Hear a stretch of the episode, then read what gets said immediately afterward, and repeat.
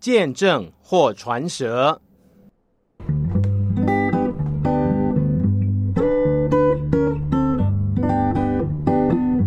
I was a lonesome cowboy, lonesome as I could be. You came along, changed my life, fixed what was broken in me. I was a lonesome cowboy. I didn't have a friend. Now I got friends coming out of my ears. I'll never be lonesome again. You can be happy when you're all by yourself. Go on, tell me I'm wrong. Someone takes you down from the shelf. Play with the song, it's wonderful. I was a lonesome cowboy, but not anymore. I just found out what love is about. I never felt this way before. I was a lonesome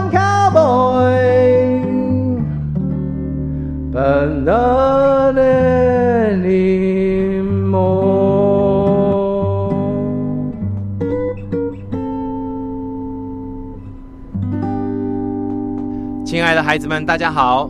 大林老爸又来说故事喽。刚刚唱的那首歌是《玩具总动员四》的片尾曲，第一次听的时候就很有感觉。最近又再次看到这个动画，听到这首歌，并决心要录要唱这首歌。再次感谢嘉恩在吉他弹奏和录制上的协助哦。歌词是这样说的。我从前是个孤单的牛仔，真的超级孤单的。你一来就改变了我的生命，修复了破碎的我。我从前是个孤单的牛仔，一个朋友都没有。现在我的朋友却多到超乎想象，再也不孤单了。如果你一天到晚搞自闭，是没办法快乐的。不然，你来证明给我看。到底谁对谁错？当有人把你从架子上取下来，陪你一起玩，那种感觉真的超棒。我从前是个孤单的牛仔，但再也不是了。那个从前未曾有过的感受，我现在却清楚的知道，那就是爱。我从前是个孤单的牛仔，但再也不是了。歌词很美。很棒吧？我最喜欢的那一句是：“When someone takes you down from the shelf and plays with you some, it's wonderful。”当有人把你从架子上取下来，陪你一起玩，那种感觉真的超棒。这根本就是在说乌迪嘛，在说那个胡迪警长嘛。有人陪他一起玩，一起开心，超有价值感。这就是《玩具总动员》一连四集在讨论的主题：友谊，还有玩具的价值嘛？让我们回忆一下这四集的动画，里面有小朋友和玩具之间的温馨时刻，却也有玩具之间的彼此嫉妒、斗争、误会和终究的和解，或者是遭遇患难时的合作无间、互挺到底。我相信这些画面和 feel 都深深的印在你我的脑海当中。除了好笑之外，网络上还有好心人整理了一到四集最动人的美丽金句，欢迎上网搜寻，重拾那些感受。那怎么会感动我们呢？歌词里写着说：“I just found out what love is about. I never feel this way before.” 那个从前我未曾有过的感受，我现在清楚的知道，那就是爱。朋友愿意花时间在一起，相互陪伴，之所以能修复破碎的生命，就是因为爱。如果不愿意牺牲，老是先想到自己，别人再说吧。这样的态度当然无力拼凑生命的碎片，不可能成为别人的祝福。行动如此，话语也该是如此。嗯，那我们的话语怎么了吗？我们应该检视自己的话语是见证还是传舌？传播的传，舌头的舌，就是八卦、传言、谣言、不当言论的意思。我们的说话是真心诚意，还是充满了许多的算计？旧约圣经一共三十九卷，其中有一卷很特别，它隶属于诗歌智慧书，是今天我们要看的，就是箴言二十七章十七到二十八节。老爸花了一点时间把这段圣经重新做了一次的翻译，你现在听到的是老爸翻译的版本。十七节开始，有些人就是多管闲事。没有资格，还想当公道伯，插手别人的争执，这就好像伸手抓住身边路过的一只狗，抓住它的耳朵一样危险，可能会招来祸患。有的人欺骗邻居，占他的便宜，却还不负责任的说：“我只是开个玩笑而已。”这就像疯子一样，到处乱丢火把、弓箭，不在乎别人死活。二十节。没有柴，火就渐渐的熄灭；没有搬弄是非的人，纷争就得以平息。有的人爱竞争，常常煽动争端，就好像在火上加油一样。二十二节，美食的诱惑叫人恨不得立刻吞它下肚。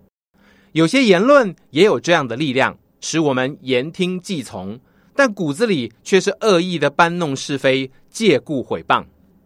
二十三节，嘴巴说的头头是道，却是包藏祸心，金玉其外，败絮其中的。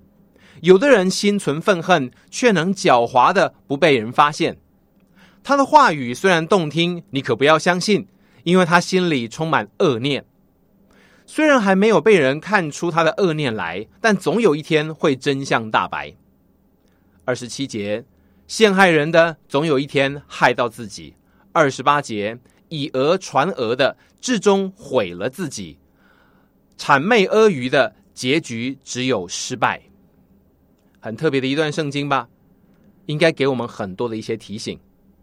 有一部电影叫《金牌特务》，在这部电影当中，坏蛋阵营的人利用手机发射使人愤怒的电波，让全世界落入毁灭的危机，就连主角的恩师都受电波的影响。在盛怒之下，莫名其妙的杀了很多人，最后还命丧枪下。在好人阵营最后三位特务的努力之下，除掉了坏蛋，危机解除。坏蛋经常利用话语利诱，使人受骗上当，损失权益，失去好处，名誉受损，离开重要的职位。坏蛋也罗织人入罪。尽一切的巧思，用话语，包含文字、声音、网络、影片、假搜证，来陷害人，还煽动无辜的人或是支持者一起加害别人。除了不要学他们之外，当我们受到如此动机不良的话语影响的时候，要学习冷静。刚刚二十二节、二十三节说要抵挡美食诱惑的那般虚假却正中我下怀的言论。二十六节还说，现在装的很像，但总有一天那些的恶意会真相大白。所以十七节说，不要多管闲事，明明没有资格，不要去当那个公道伯，当那个批判者。可是我们应该要出手去拯救。要有作为去帮助那些可怜的受害者。十多年前，老爸还在北屯进信会担任牧师的时候，有一年在所得税申报期间，有一天某位弟兄走来教会，想跟我们索取前一个年度的奉献收据。这件事情很正常，我们请他稍等，因为整理资料加上列印，半个钟头以内就可以完成。正要去处理的时候，他叫住了我们，说还需要前年和大前年的资料，我们就跟他说，所得税申报只需要去年的资料就好。我们也早有准备，电脑资料和纸本资料核对完成，光是列印去年的资料，很快的就可以给他收据。但是如果再加上前年和大前年的资料，就得再多等几天，让我们和财务同工核对完成后，才能列印给他。就因为如此，这位弟兄突然暴气，口出恶言，说老爸是叛国贼，老爸是贪污的牧师，是和女信徒乱来的牧师，越说越大声，连对接都听到了，让我气到极点，双拳紧握。他大声的说：“有种你打我啊！屋前的牧师也会打人呢。”他继续出言挑衅，越站越近，还用手推我的额头。老爸真的差点出手揍他。幸亏老妈，我老婆抱住我，为了对抗弟兄的大声嚷嚷，老婆紧贴在我耳边说：“视频，你很爱上帝，上帝也很爱你。他知道你所做的一切，你的手，你的心。”是清洁的，教会弟兄姐妹能见证你所说所做的一切，社区居民也都能证明教会这几十年来的爱心、公益和清白。他说的一切都不是事实。视频，你不要生气，也不要动手，为了那样的人不值得。还好老妈帮了大忙，劝某弟兄回家，自己天天加班，忙了三天，把额外两年的奉献收据赶出来。送去那个弟兄的家，如果不是这样，恐怕老爸要上报了。牧师打人呐！这里你可以看到两种不一样的动机，你觉得哪个好呢？网络使用普及之后，霸凌、谣言、不实言论满天飞。有一个机构叫做台湾事实查核中心，在二零一八年应运而生。它是台湾媒体教育观察基金会和优质新闻发展协会共同成立的，同年七月三十一号上线，并且公布第一批的查核报告。它的总部设立在台北市。虽然后来还有许多人因为电视公司高层介入以及党政色彩，质疑这个机构的公正性，但却叫更多人看见机构起初成立的愿景。以及众人的期待，是真心希望降低网络假讯息对于个人和社会造成的伤害。所以，亲爱的各位，当我们收到崭新却奇怪的消息，该怎么做呢？是不是应该尽责查证一下，阻止坏蛋的恶意行动呢？昨天六月二十三号。疫情指挥中心宣布延长新冠疫情三级警戒到七月十二号，全国哀鸿遍野，因为百姓的生计、教育的现场、家庭的关系，都还得继续像指挥官所说，一起忍耐。听到这个延长三级的消息后，你又有什么样的反应呢？新冠疫情在台湾已经一年半了，空屋、缺电的情形。节流和绿能之间的拉锯战也拖了好多年，缺水暴露出水库清淤、管线漏水和水资源分配的问题也由来已久。这些当然都是台湾需要努力，还有很大进步空间的现状。只是很可惜，常常从媒体看到、听到的，大部分是争功诿过。口水淹死百姓，还自以为监督的言论，真正出手协助进步的作为却是少之又少。我说的不是政府，而是百姓、民间，是我们这些有权选举政府、更有能力执行进步作为的纳税人。